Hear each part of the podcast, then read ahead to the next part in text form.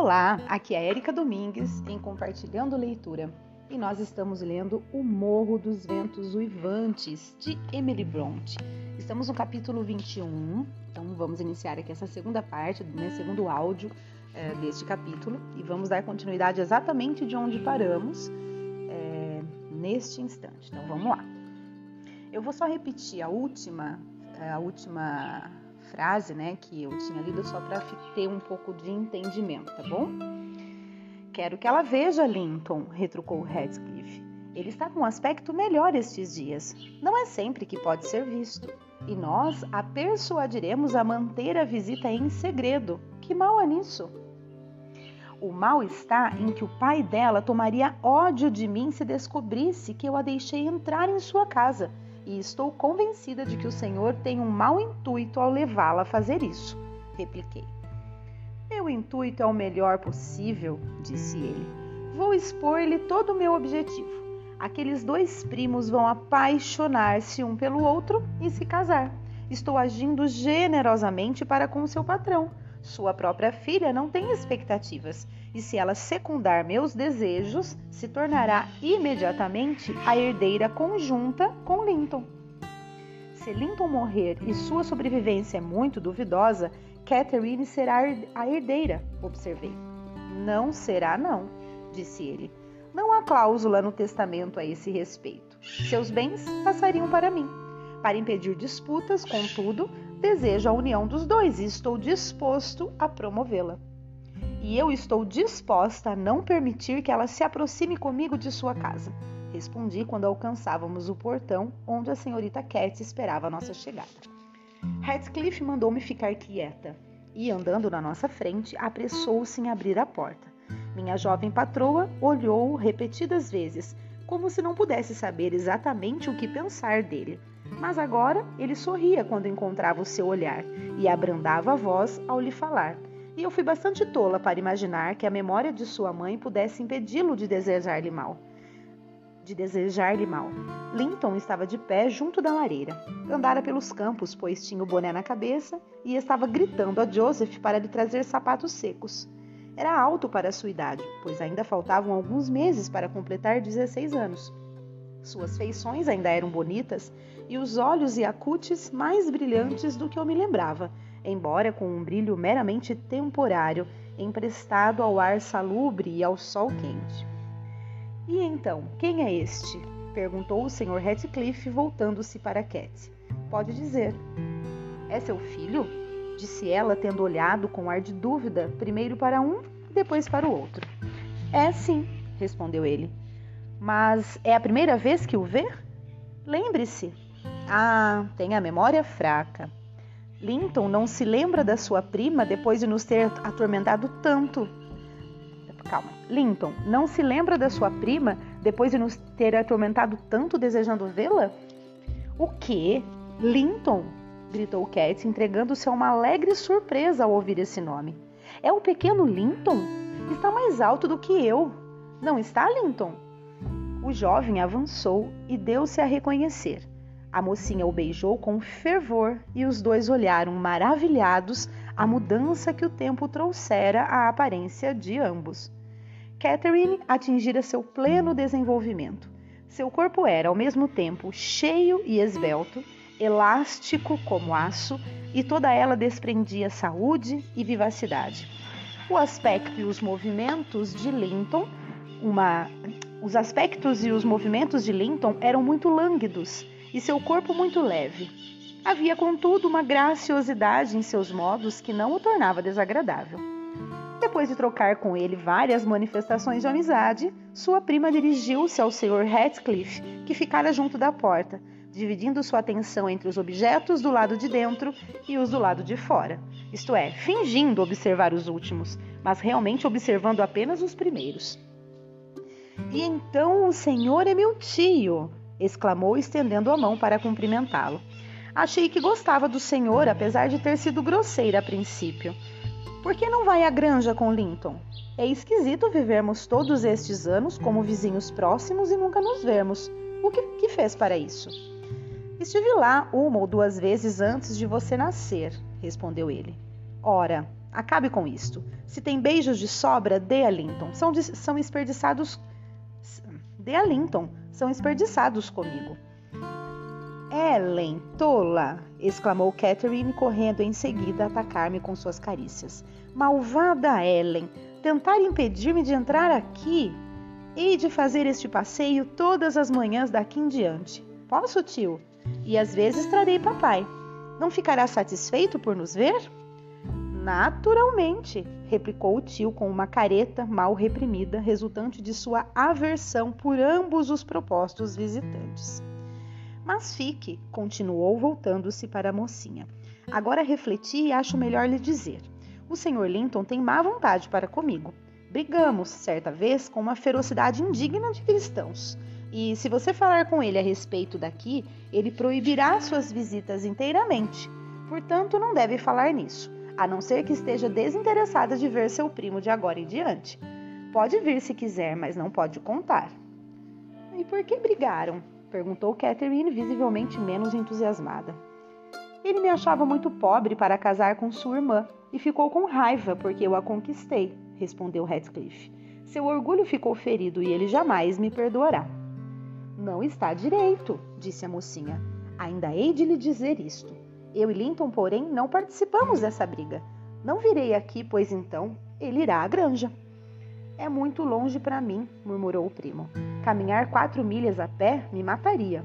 Não, venha cá, senhorita Catherine, de vez em quando, quando não todas as manhãs, mas uma ou duas vezes por semana. O pai lançou sobre o filho um olhar de profundo desprezo. Receio, Nelly, perder o meu trabalho, murmurou para mim. Senhorita Catherine, como aquele toleirão a amava, vai acabar descobrindo quanto ele vale e mandá-lo para o inferno. Se tivesse sido Harrington, Sabe que 20 vezes por dia tenho inveja de Harrington com toda a sua degradação? Gostaria de que o menino tivesse sido diferente, mas acho que está livre do amor dela. Calculamos que ele mal chegue a viver até os 18 anos. Que idiota! Está muito preocupado em enxugar os pés, nem olha para ela. Linton. Que é, papai? respondeu o rapazinho. Não tem nada para mostrar à sua prima por aí? Nem mesmo um coelho ou um ninho de doninha?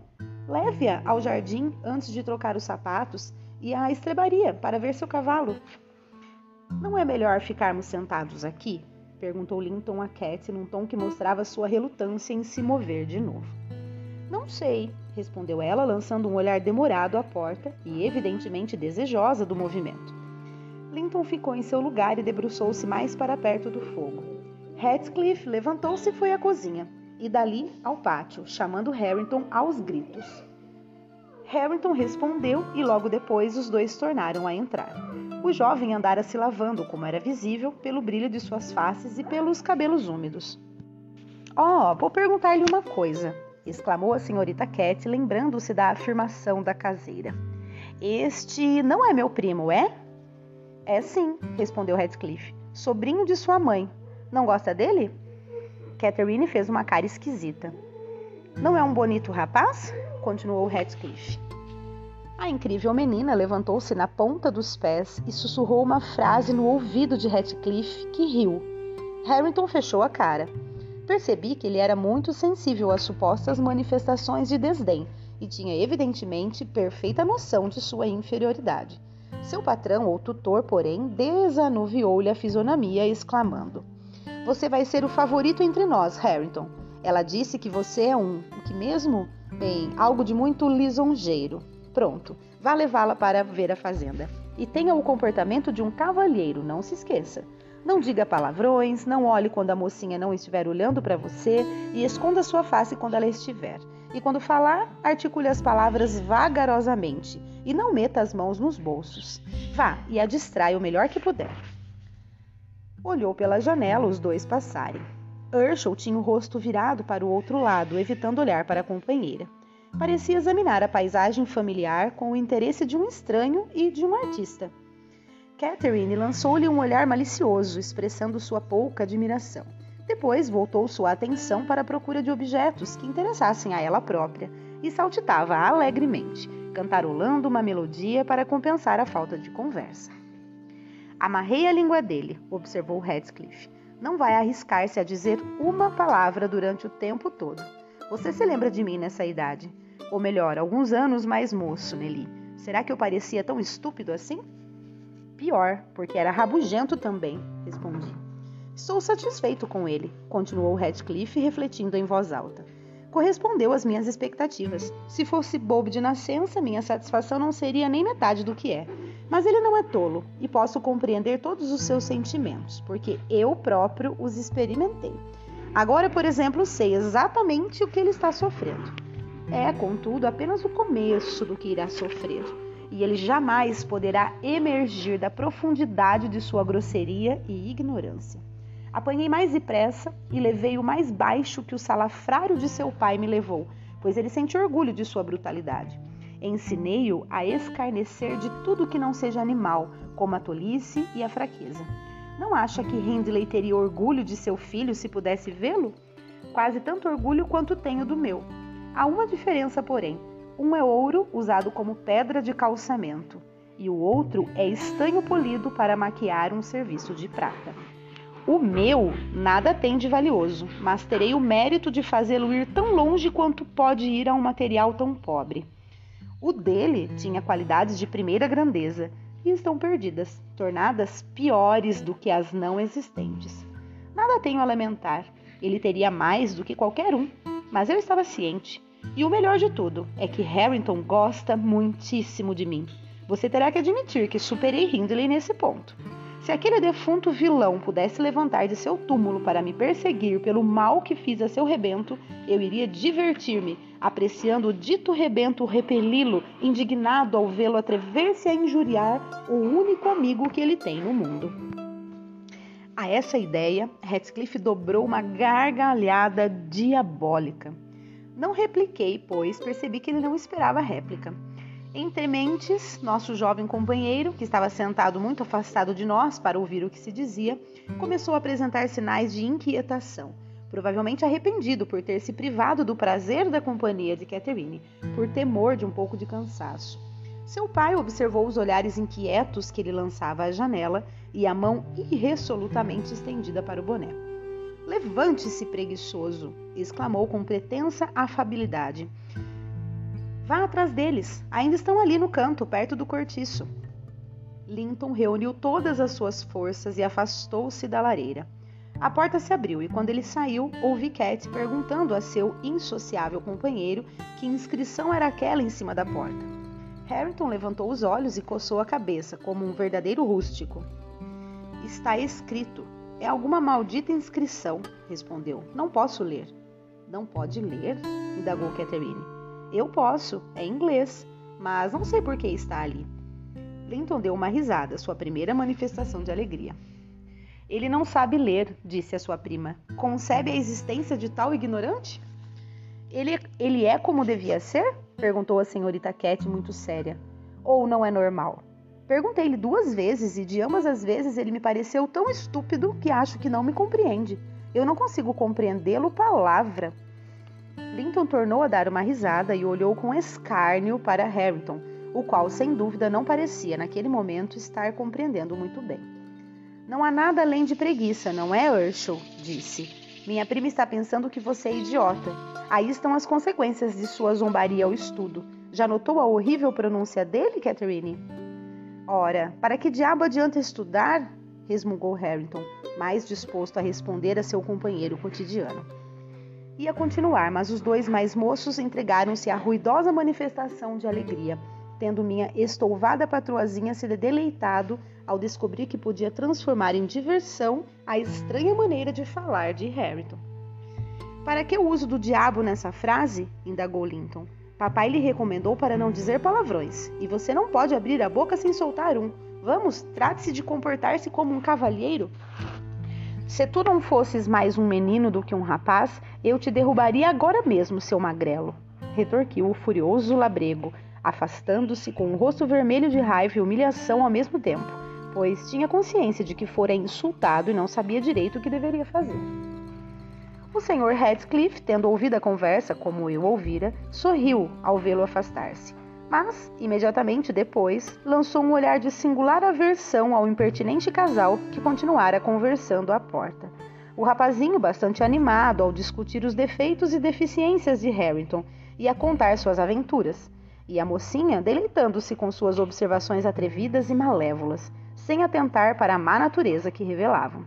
Comecei a me antipatizar mais do que lamentar Linton e a desculpar seu pai, de certo modo, pelo pouco caso que fazia dele. Ficamos até a tarde. Não consegui tirar a senhorita Cat de lá mais cedo. Felizmente, porém, meu patrão não saíra de seus aposentos e não ficou sabendo de nossa prolongada ausência. Ao voltarmos para casa, achei que devia esclarecer a menina sobre o caráter das pessoas que havíamos deixado, mas ela meteu na cabeça a ideia de que eu tinha um espírito preconcebido contra eles. Você fica do lado de papai, Ellen, exclamou. Sei que é parcial, de outro modo não me teria dito durante tantos anos que Linton morava muito longe daqui. Estou, na verdade, com muita raiva, mas por outro lado, estou tão satisfeita que nem posso mostrar. Mas você não deve falar de meu tio. Não se esqueça de que é meu tio e eu vou dizer a papai que não devia ter brigado com ele. E assim continuou, até que desisti da tentativa de convencê-la de seu erro. Não falou sobre a visita naquela noite porque não viu o Sr. Linton. No dia seguinte, tudo estourou, para grande sofrimento meu, se bem que eu não tenha ficado de todo triste. Achava que o encargo de dirigir e advertir seria executado com mais eficiência por ele do que por mim. Ele, porém, mostrava-se muito tímido ao dar razões satisfatórias para justificar seu desejo de que Catherine cortasse relações com a casa do Morro dos Ventos Uivantes. E Catherine exigia boas razões para cada restrição que era imposta às suas vontades de criança mimada. Papai! exclamou depois das saudações matinais. Adivinhe quem vi ontem em meu passeio pela charneca. Ah, papai, o senhor assustou-se. Não está agindo direito, não é mesmo? Eu vi, mas ouça e verá como descobri o que o senhor vinha fazendo. E Ellen, que está mancomunada com o senhor e, no entanto, fingia estar com dó de mim, quando eu me mostrava esperançosa e sofria sempre decepções esperando o regresso de Linton. Fez um fiel relato de sua excursão e das consequências desta e meu patrão, embora me lançasse mais de um olhar de reprovação, nada disse até ela haver concluído. Depois puxou-a para junto de si e perguntou-lhe se sabia por que havia escondido dela a presença de Linton a pequena distância. Poderia conceber que fosse para privá-la de um prazer inofensivo? Foi porque o senhor não gostava do senhor Heathcliff, respondeu ela. Então, você acredita que levo mais em consideração meus próprios sentimentos do que os seus, Cat? disse ele. Não, não foi porque eu não gostasse do Sr. Ratcliffe, mas porque o Sr. Ratcliffe não gosta de mim. E ele é um homem diabólico que se deleita em fazer mal e arruinar aqueles que odeia, se não lhe dão a menor oportunidade. Eu sabia que você não podia manter relações com seu primo sem entrar em contato com ele, e sabia que ele a detestaria por minha causa. Assim, por seu próprio bem e nada mais, tomei precauções a fim de que você não visse Linton de novo. Tencionava explicar-lhe isso quando você ficasse mais velha, e estou arrependido de haver adiado. Mas o Sr. Ratcliffe foi muito cordial, papai, observou Catherine de modo algum convencida. E ele não se opõe a que nos vejamos. Disse que posso ir à sua casa quando quiser. Apenas não lhe devia contar, porque o senhor havia brigado com ele e não o perdoava por ter se casado com tia Isabela. E o senhor não perdoou mesmo. A culpa é somente sua. Ele, pelo menos, está disposto a deixar que eu e Linton sejamos amigos, e o senhor não está. Meu patrão, percebendo que ela não aceitaria sua simples palavra para acreditar na malvadez de seu tio por afinidade, descreveu em poucas palavras a conduta de Isabela e a maneira pela qual o Morro dos Ventos Uivantes passara a ser propriedade de Radcliffe. Não pôde discorrer muito tempo sobre o assunto, pois, embora falasse pouco a esse respeito, ainda sentia o mesmo horror e ódio pelo seu antigo inimigo, como sempre, desde a morte da senhora Linton. Ela ainda podia estar viva se não fosse ele. Era sua constante e amarga reflexão. E a seus olhos, Ratcliffe mostrava-se como um assassino. A senhorita Cat, que não tivera ocasião de travar conhecimento com qualquer má ação, exceto pequenos atos sem importância de desobediência, injustiça e arrebatamento, provocados pelo mau gênio e pela falta de reflexão, e dos quais se arrependia no dia em que os praticava, ficou atônita diante do negrume do espírito capaz de conceber e executar a vingança durante anos e deliberadamente prosseguir seus planos sem um vislumbre de remorso. Mostrou-se tão profundamente impressionada e chocada com esse novo aspecto da natureza humana, excluída até então dos seus estudos e de todas as suas concepções, que o Sr. Edgar achou desnecessário prosseguir o assunto, limitando-se a acrescentar. Você saberá, de agora em diante, querida, por que desejo que evite aquela casa e aquela família. Volte às suas antigas atividades e diversões e não pense mais neles. Catherine beijou o pai e sentou-se muito calma para estudar as lições durante umas duas horas, segundo o costume. Depois acompanhou-o num passeio pelas terras da granja e o dia se passou como habitualmente. À noite, porém, quando se retirou para o quarto e eu fui ajudá-la a tirar a roupa, encontrei-a chorando de joelhos no pé da cama. Que vergonha, menina tola! exclamei. Se tivesse sofrimentos de verdade, teria vergonha de derramar uma lágrima por causa dessa pequena contrariedade. Nunca teve um sofrimento de verdade, a senhorita Catherine. Suponha por um momento que eu e o patrão morrêssemos e que a menina ficasse sozinha no mundo. Como se sentiria então? Compare a situação presente com uma aflição igual àquela e dê graças a Deus pelos amigos que tem, em vez de cobiçar mais. Não estou chorando por minha própria causa, mas por causa dele, Ellen, retrucou. Ele estava esperando me ver amanhã de novo e vai ficar decepcionado. Vai esperar por mim e eu não irei. Tolice, disse eu. Está pensando que ele vai lembrar tanto da menina quanto a menina dele? Ele não tem Harrington como companheiro? Nenhuma pessoa em cem choraria por perder um conhecido que só viu duas vezes. Linton vai imaginar o que, é, o que há e não se preocupará mais por sua causa. Mas não poderia escrever-lhe um bilhete para dizer-lhe por que não posso ir? perguntou ela, pondo-se de pé.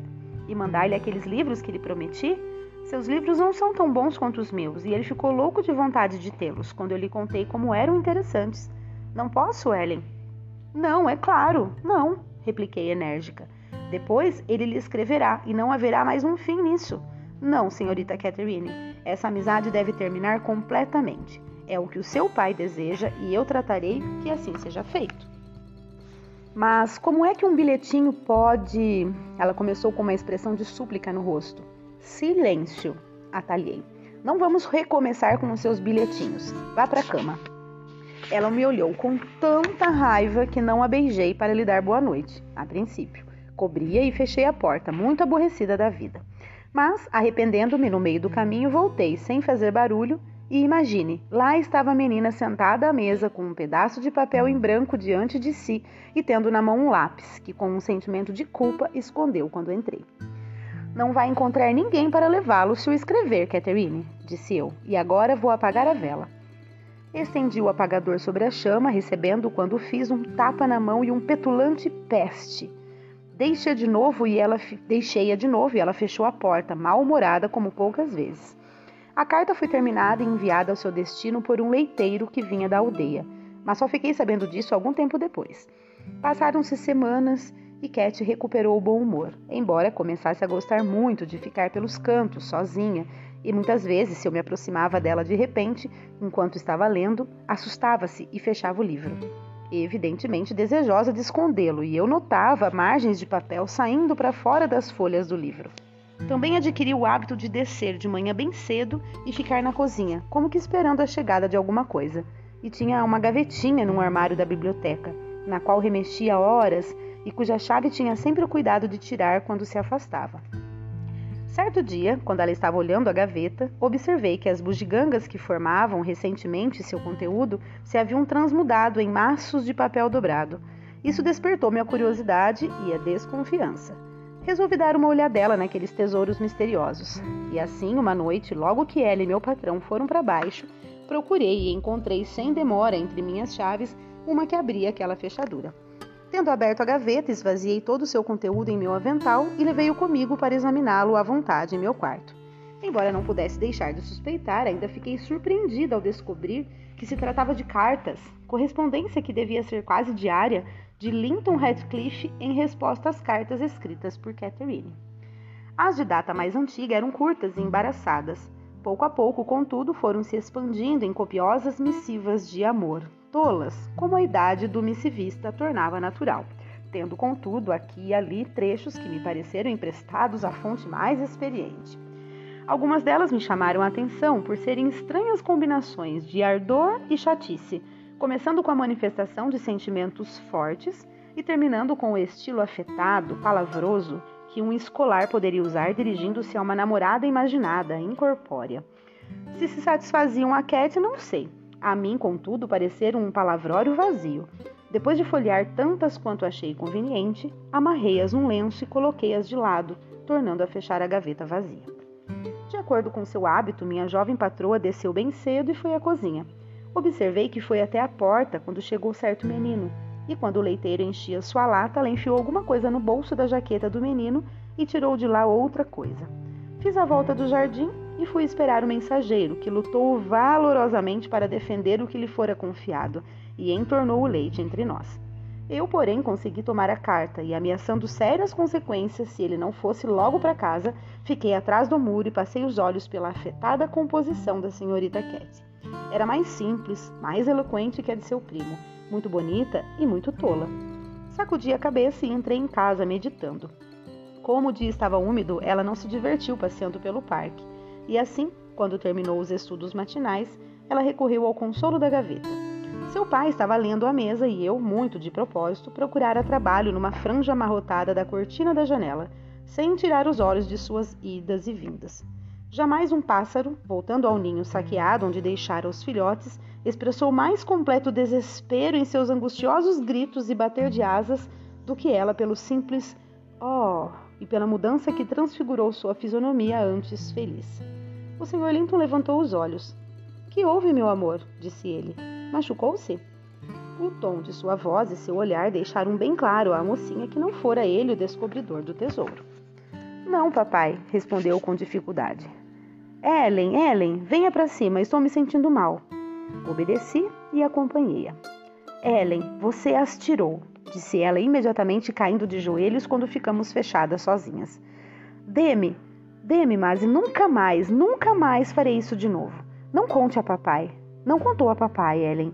Diga, se não contou. Fiz muito mal, mas não vou fazer mais isso. Com um rosto muito sério, pedi-lhe que se levantasse. Então, senhorita Catherine, exclamei, foi bem longe, segundo parece. Deve estar envergonhada. Um belo papelório para estudar em suas horas de lazer, não resta dúvida. Já é suficiente para publicar até. E quem acha que o patrão vai pensar quando eu as colocar diante dele? Ainda não lhe mostrei, mas não vai imaginar que esconderei seus ridículos segredos. Que vergonha! E a menina é que deve ter tomado a iniciativa de escrever tais absurdos. Tenho certeza de que ele não teria ideia de começar. Não fui eu, não fui eu, exclamou Cat, soluçando de cortar o coração. Não pensei em amá-lo até que.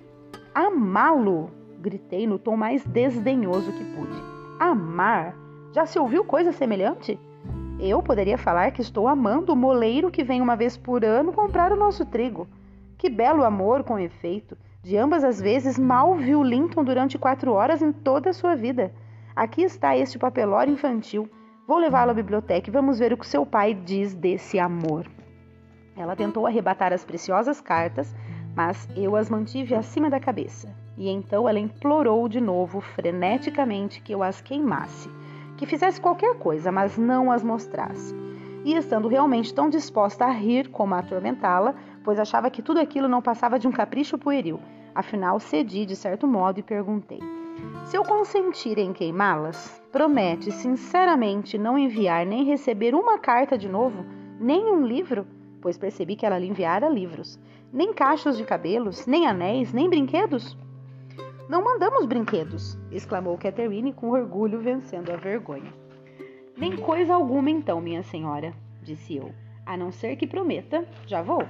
Prometo, Ellen, ela gritou, agarrando meu vestido. Ponha-as no fogo. Vamos, vamos. Quando, porém, tratei de abrir um lugar com um atiçador, o sacrifício foi excessivamente penoso para ser suportado. Suplicou-me ansiosamente que lhe poupasse uma ou duas cartas. Uma ou duas, Ellen, para conservar como recordação de Linton. Desamarrei o lenço e comecei a tirá-las de lado e a chama subiu pela chaminé. Vou ficar com uma, sua bruxa malvada! Ela gritou, enfiando a mão no fogo e retirando alguns fragmentos semi-consumidos a, a custas dos dedos. Muito bem, e eu terei algumas para mostrar a seu pai. Retruquei, recolhendo o resto das cartas a trouxa e virando as costas para dirigir-me à porta. Ela atirou às chamas os pedaços enegrecidos e convidou-me com um gesto a terminar a imolação. Isso foi feito. Aticei as brasas e cinzas e enterrei-as sob uma pá de carvão. E Catherine, em silêncio, com uma expressão de intenso sofrimento, retirou-se para seu quarto. Desci para dizer ao patrão que o acesso de doença da jovem tinha quase passado, mas que eu achara melhor ela ficar deitada por enquanto. Ela não jantou, mas tornou a aparecer na hora do chá, pálida e com os olhos vermelhos e maravilhosamente resignada na aparência. Na manhã seguinte, respondi à carta com uma tira de papel onde estava inscrito: O Sr. Radcliffe é solicitado a não mais enviar bilhetes à senhorita Linton, uma vez que ela não mais os receberá. E dali em diante o menino veio com os bolsos vazios. Muito bem, terminei o capítulo. Desculpem ter passado tanto tempo, mas aqui é hoje eu tenho esse tempo para ler e eu sei que quem está acompanhando está é, tá desejoso de que né, realmente termine toda essa leitura, não passe tanto tempo aí sem os áudios. Até peço mais uma vez desculpas né, pela demora que eu ando tendo para gravar os episódios, mas é, prometo tentar agora, daqui para o final, gravar mais episódios para que a gente finalize este livro, tá bom? Eu espero que vocês estejam gostando. Um grande abraço e até o próximo áudio.